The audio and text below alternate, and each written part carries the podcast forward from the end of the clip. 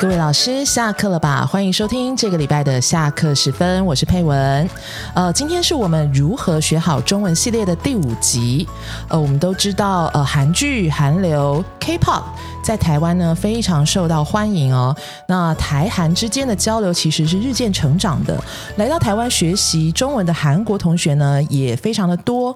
今天呢，我们就为大家邀请到一位韩国欧巴来跟他呃跟我们聊聊他在呃学习中文方面的一些心得和经验。欢迎哦，Hello，大家好，我叫张浩兴，呃，我来啊，我来自韩国釜山，然后我现在的话在台湾读大学。哦，浩兴，所以是釜山，釜山是我最喜欢的韩国的城市。对对对，所以浩兴，你学中文大概学了多久啦？哦，我学中文的经历大概学好几年，好几年。嗯，之前嗯，在韩国高中的时候。放学哦，没有，直接去，直接另外去补习班学中文。高一就开始学了吗？从高中二年级开始，高二开始学，所以高二下了课就去补习班。下了课就去补习班学中文。高二应该是压力非常大的时间，你怎么会想去学中文？因为其实我们学校是工业学校，是就是学技术的那种学校哦。不必有这么多的压力。你说不会有那种就是升学啊，没有没有很多的课业压力的哦。那你怎么会想到要？因为有很多东西可以学，你怎么会想到要学中文呢？嗯，这个有一个故事，就是之前，嗯，请 之前有一天我在家里耍个废，耍废啊，然后我我有一个二姐，她是来跟我来找我聊天，对，然后她跟我说，如果以后学会。学会中文的话，我可能找一个工作比较好找到。是哦，然后他推荐我学中文，然后我就被他说服了。哦，然后有一天莫名其妙去补习班报名 绘画课程。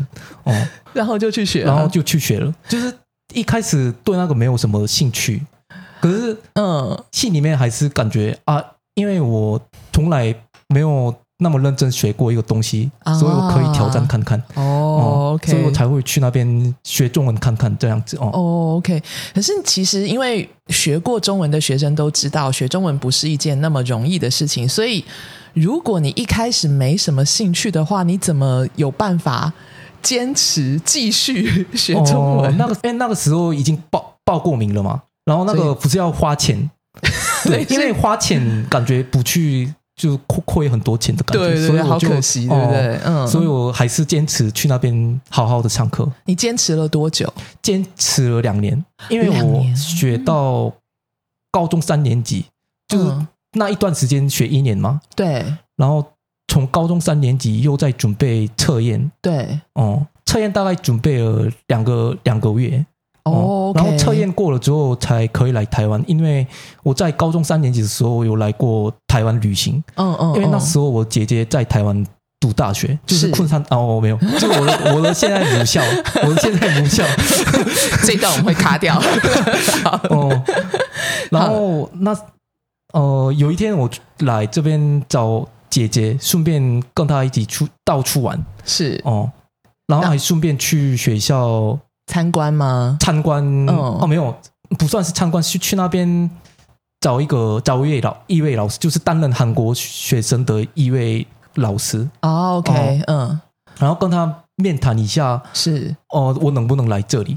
如果然后老师提出的办法就是，如果我学好哦，没有，如果我有一个测验结果，就是成绩成绩有一个成绩的话，就可以来这边读书。这样就是有一个那个中文测验的成绩就可以了。对。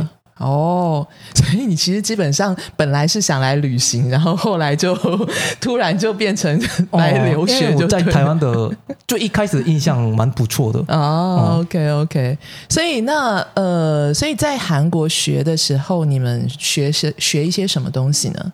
你说在韩国学中文的时候学中文的时候学什么东西？学什么我的话就在补习班，就一开始学的是绘画。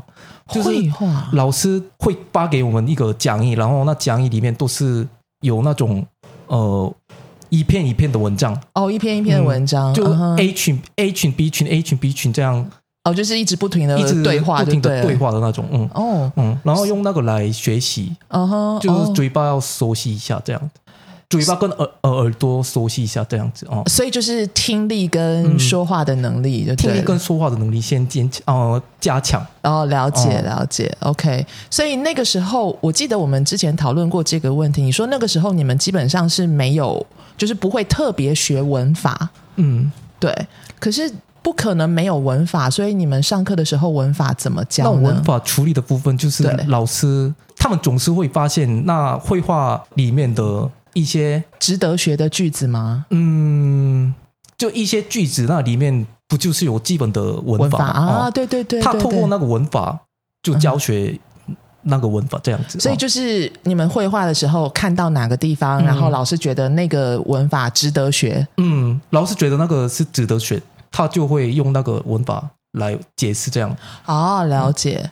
所以这两年以后，后来你就来到台湾了。嗯，这两年以后，后来就高中毕业以后就直接来到台湾读大学。来到台湾之后，你还继续上就是中文补习班或者是语言中心的课吗？哦，我有上过语言中心的课，因为我刚来的时候虽然我会讲话，但是还是不够好，所以我才会选择去自己愿意去上课这样子，直接。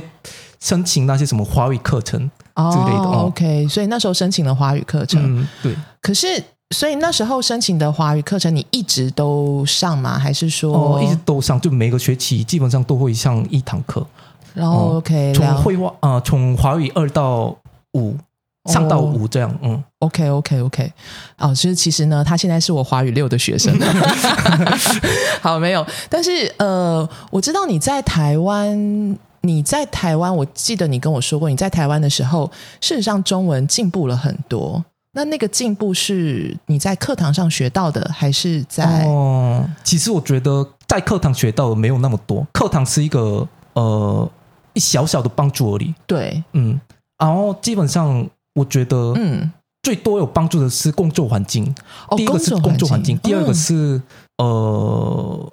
Netflix 或者什么节目这之类的啊，OK，就是我在家里没没干嘛的时候，就可以看那些，可以透过那些平台是学习中文哦。是 OK，所以你在你在台湾就是你有打工嘛，对不对？嗯，我现在有在打工。OK，所以打工的环境对你来说是最学中文最直接的帮助，那是最直接的帮助，没错。OK，好，那在这段过程当中，你觉得？对你来说，学中文最困难的是什么？最困难的部分，第一点是声调。声调，声调的话，就是我刚来台湾的时候，就算我讲会讲话，对，还是嘴巴不熟悉，可能会讲错话。就是他们让让人家觉得啊，这个人讲什么？对，好，那我这样好问的更直接点，对韩国学生来说，几声是最难念的？哦，应该可以说三声，三声，因为我们有时候。就是会那把那个音节会拉长一点，那时候就可能把三声说成二声这样。哦，OK OK，那你可以给我们一个例子吗？哦，那个例子的话，个了人家，那时候我把把那个了讲呃说成了惹对惹人家，对对对。可是为什么呢？我就是为什么对韩国人来说三声那么难念？三声是韩文的影响吗？还是这应该不能说韩文的影响？这可能是我们有时候我们的语助词习惯讲，就是我们把后面的句子可能会讲高音一点，所以我们哦就可能有时候讲二声，二声不是很比较长长一点，对，那个音节比较长。OK，所以韩文本身是没有像这样子这么低的声音，嗯，三声的基本上没有。好，所以除了声调以外，嗯。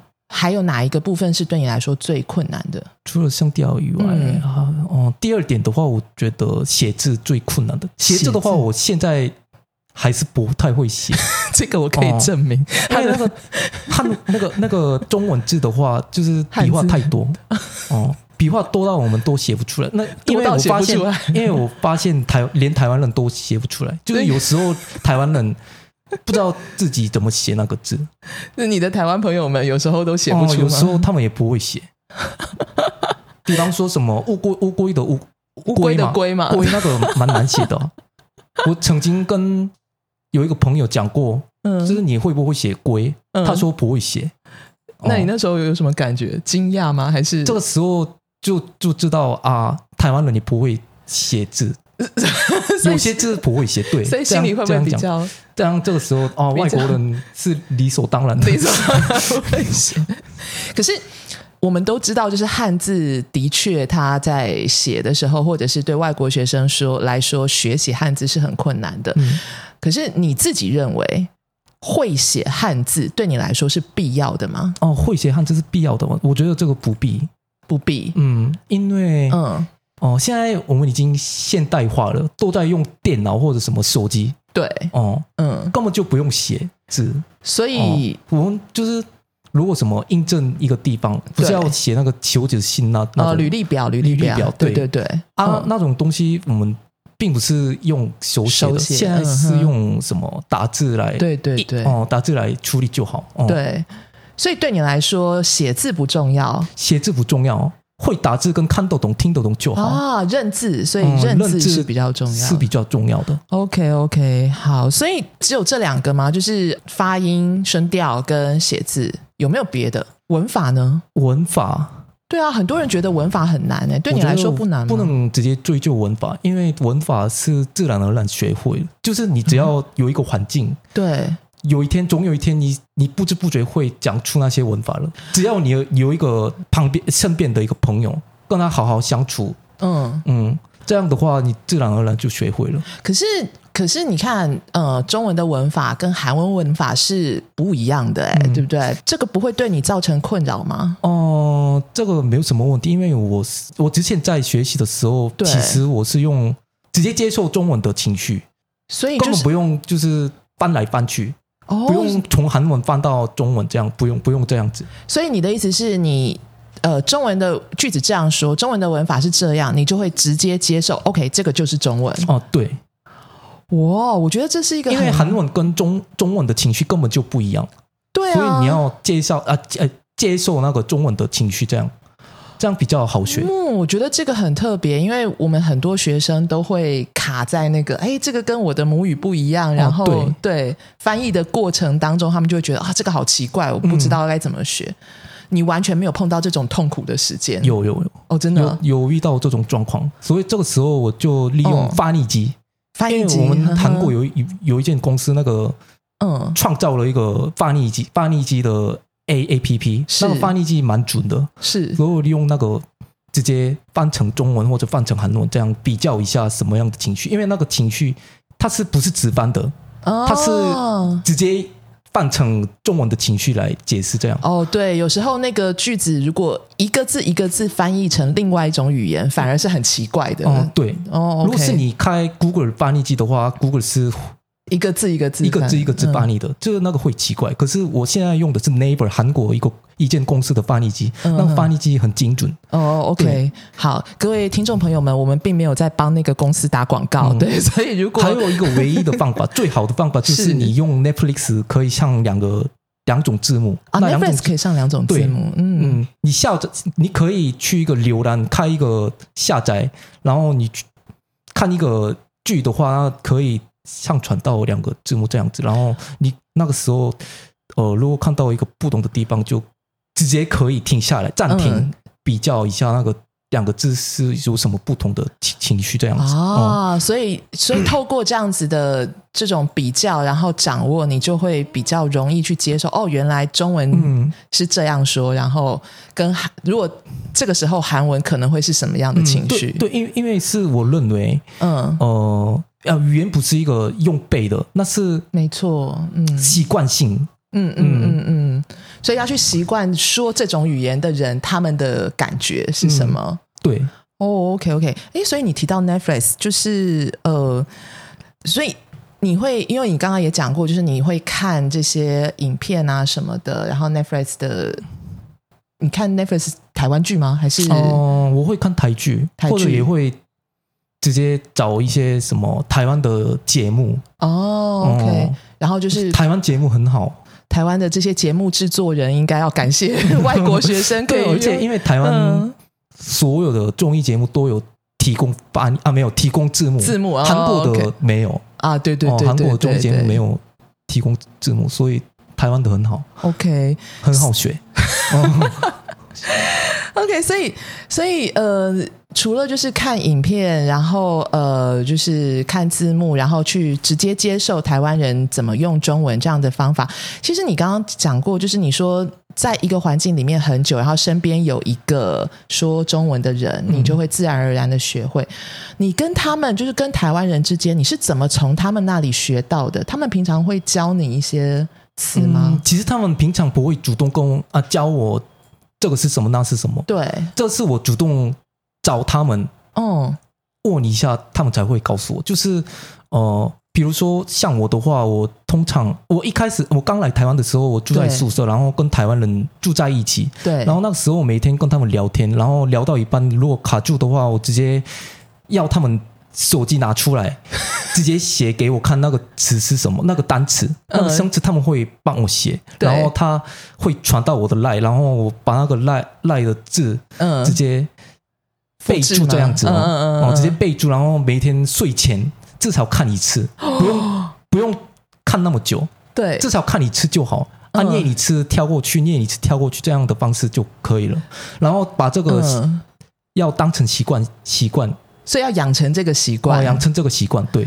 所以你会把就是你今天学到的这些呃新的单字或者是说法，然后每天睡前就睡前就要看那个你今天新新知道的单词，新学到的东西，对。然后也不会逼自己，说我一定要记得这个，就是一直看，一直看，嗯，一直看就好。嗯，不用死记死背哦。所以，哎，其实这个跟我们在呃平常我们一直在提的，就是要不断的重复，让学生能够呃有更多机会可以碰到他们刚学的东西，这是很有道理的。哦，对对对对对。所以那嗯，所以你感觉上你跟台湾人相处好像没有太大的问题。哦，现在的话没有什么大的问题。嗯，所以你一开始来台湾的时候。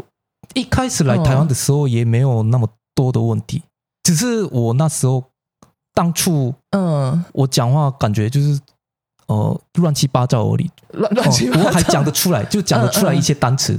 然后如果对方听到我讲的那些话啊，他们觉得怪怪，是。就直接帮我修正那些句子，这样子。是是是。然后这个时候我再念看看他们帮我修正的那些句子，对。哦，这个时候。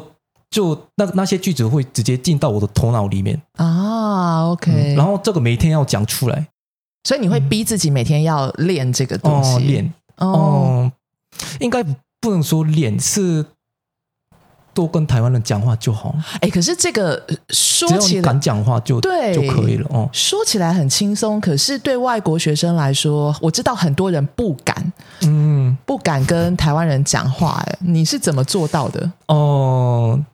我的话，我刚来的时候，嗯，呃，我刚刚不是说跟台湾人住在一起吗？对啊，我不仅有那些呃室友，对，还有很多呃，还有很多什么同事啊，我同学啊，同事，同事，你是哪里的同事？嗯，我现在做打工嘛，对，然后我现在做餐厅，那餐厅里面不是很多台湾同事，啊，跟他们每天讲话也可以，然后客人，我因为我们有。周边服务，对跟客人不断的互互动，这也是蛮好的帮助。然后，呃，还有一个特别的方式是，我有一天走在路上的时候遇到一个流浪汉，哦，流浪汉，然后我跟他聊起来了，莫名其妙的跟他聊起来，然后又莫名其妙跟他到学校操场跟他走操场，呃走的操场聊天，这真的很特别，真的很特，我也觉得很特别，因为别人都不敢的事情，我做到了。对啊。所以，因为嗯，这个时候，因为他竟然对韩国一些很多好奇心哦，他有好奇心。哦，所以我跟他一直讲什么韩国的事情，跟他分享韩国的文化或者什么经济政治观念的都有呃聊过了，对，是是是，这时候感觉会学到一个新的单词，蛮多的，对对对，因为其实我我们在跟就是浩鑫聊天的时候，我们其实发现。我自己教过很多韩国学生，然后我发现韩国学生大部分会比较喜欢跟自己国家的人在一起，嗯，然后比较不敢去跟台湾人认识，然后相处。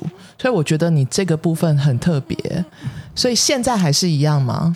现在比较少一点，因为我刚来的时候是那种阳光活泼的类型，现在阴沉吗？现在变成畏畏缩缩的那种感觉，畏畏缩缩。嗯，没有，现在比较成熟啦，现在比较成熟，这样讲对吗？哦，现在比较成熟了，就是现在比较怕主动跟别人讲话。我是呃被动的那种，现在变成被动的那种人，就是说话会比较小心，比较谨慎，说话。说话比较小声啊啊没有小心一点哦了解，但是你现在因为你有工作的关系，所以其实还是会有很多机会。嗯，对啊，其实那个环境就是已经有了，嗯，所以我还是不会退步吧，应该不会退步，对，也是也是。那。好，所以因为所以从你的你的这个情况来看，你跟其他的学生不一样的地方在于，你非常勇敢的去努力的认识了很多台湾人，然后不管他是什么样的工作或者是怎么样的情况，然后都跟他们聊天相处。嗯，对啊，对。那有一些人呢，他们会有这样的想法，就是我交一个台湾男朋友或女朋友，也许对我学习中文很有帮助。你觉得呢？哦，这个我觉得其实他们就算交到一个台湾的女朋友，嗯，我不见得他们学好中文，因为一开始就是搞暧昧暧昧的时候，他们可能话题很多，是。可是如果他们两个交往很久了，对，感觉那个话题越来越少。哦，这样的话。呃，一定会讲，每天一定会讲一样的东西啊，不会聊到那么深入的地方，就不会聊到什么历史、科技、科科学、科学这种地方吧。就是 对对，没有机会可以讲这些东西，对专专专业一点的哦。对，每天就是要去吃什么，然后怎么样，几点回来。所以对你来说，交男女朋友不见得是最好的方法，不见得是最好的方法，没错。OK，那最后你能不能给我们的就是想学习、想学习中文、想把中文学好的学生们几个建议呢？因为其实你的经验也蛮丰富的啊。嗯，我的第一个建议是，嗯，你只要好好保持学习就好，不要偷懒。就是这个意思是。你现在都来到台湾了，对，不要一直跟同乡相处。哦。我建议你多出去认识一下台湾人或者中国人也可以，是，就只要讲中文、讲中文的就可以了。对对对，哦，这样的话就总有一天，我敢保证你一定会一定可以学到一些东西，对不对？哦，一些东西。OK，好，就是主要是不择手段的学习，不择手段的学习，用哪一个都可以。是，哦。各位听众朋友们要听好，要不择手段的学习，不择手段的学习。嗯嗯，还有吗？还有没有其他的建议？就这样子吧。所以建议是这个。哦，我觉得第二个建议的话，因为有些人还会说啊，我身边没有朋友，我我要怎么样学习啊？对对对，这个的话，我会建议你，如果你一个人在家里的话，你就可以选择自言自语来练习。看看这个也不错，自言自语来练习，对哦，OK。所以，但是不管怎么样，就是要说，要要把说出来，真的很重要，说出来很重要。我我其实我想帮浩鑫加一个建议，就是不要怕讲错话。哦，对，不要怕讲错话，讲错话这个很重要。嗯，因为我认为讲越讲错话越。学的越多，学的啊，学的越多，这样。嗯，OK OK，好。那嗯，我们今天真的非常高兴，可以邀请到浩鑫来跟我们分享很特别的经验。我有学生跟槟榔西施聊过天，但是还没有学生跟流浪汉聊过天，很特别。但是这个真的就展现了，就是一个成功的语言学习者，他真的要能够走出自己的舒适圈，然后去认识。很多不一样的人说这种语言的人，然后不要一直都跟说自己母语的这些呃同学或者是呃群体相处，你才有可能去接触到更多更多的机会，才有办法很快的、很自然的去掌握这个语言，嗯，对不对？好，那我们今天真的非常高兴，浩鑫可以来跟我们分享这个，谢谢浩鑫，哦，谢谢谢谢。好，那音乐之后就是我们的备课小教室。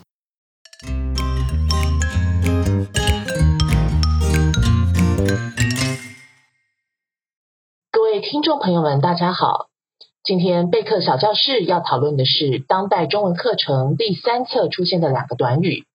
这样一来和这样下去，大家先听听这两个短语的句段，看能不能听出什么差异来吧。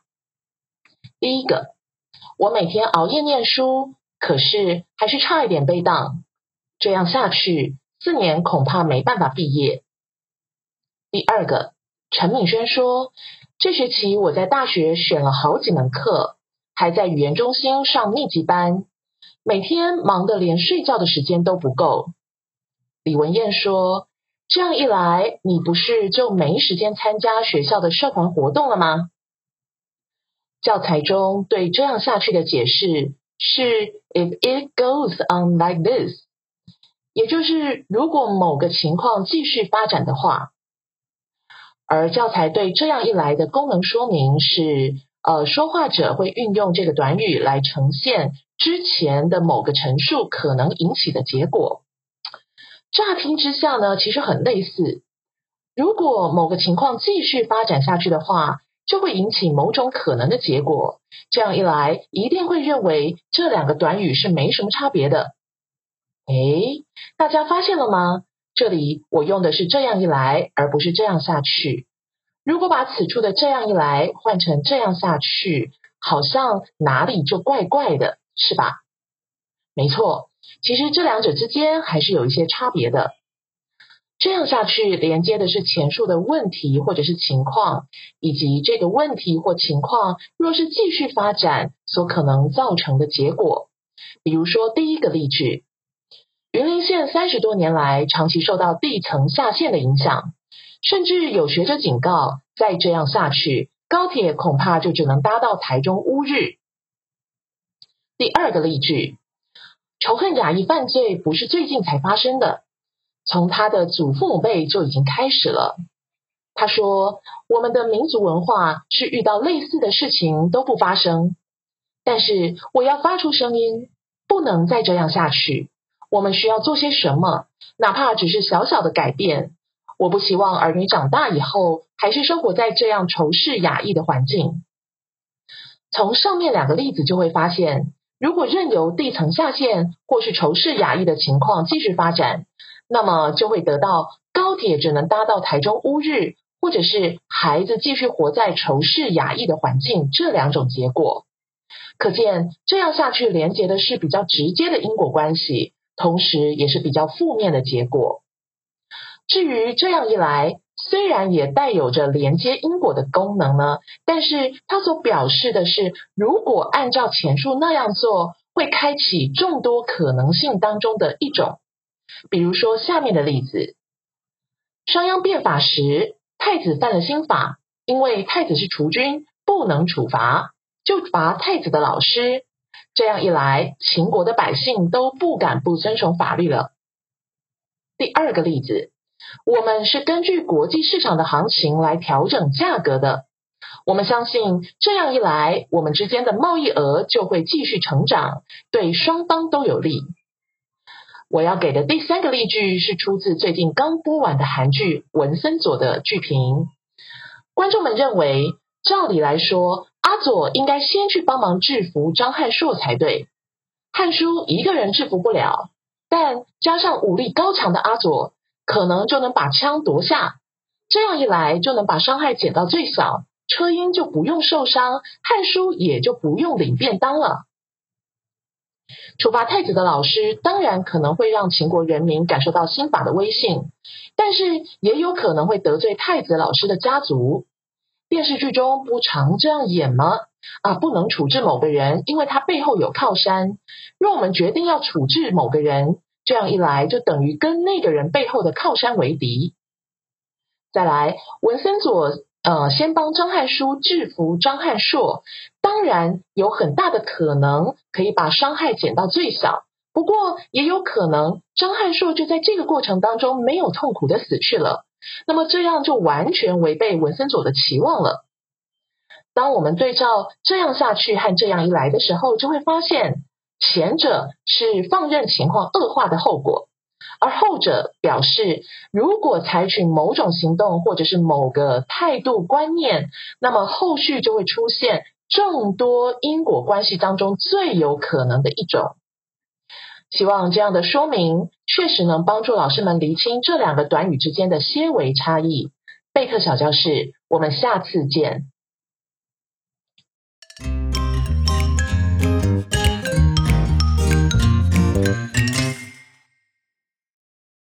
节目又到了尾声了，希望我们的讨论对大家有所帮助。如果您对今天的内容有任何回馈。或者未来想听什么主题，都欢迎到我们说吧语言工作室的脸书粉丝专业留言。如果对我们的师培课程有兴趣的话，也欢迎到我们官网 sblc.tw 浏览参考。那么今天的节目就到这里，我们下周再见。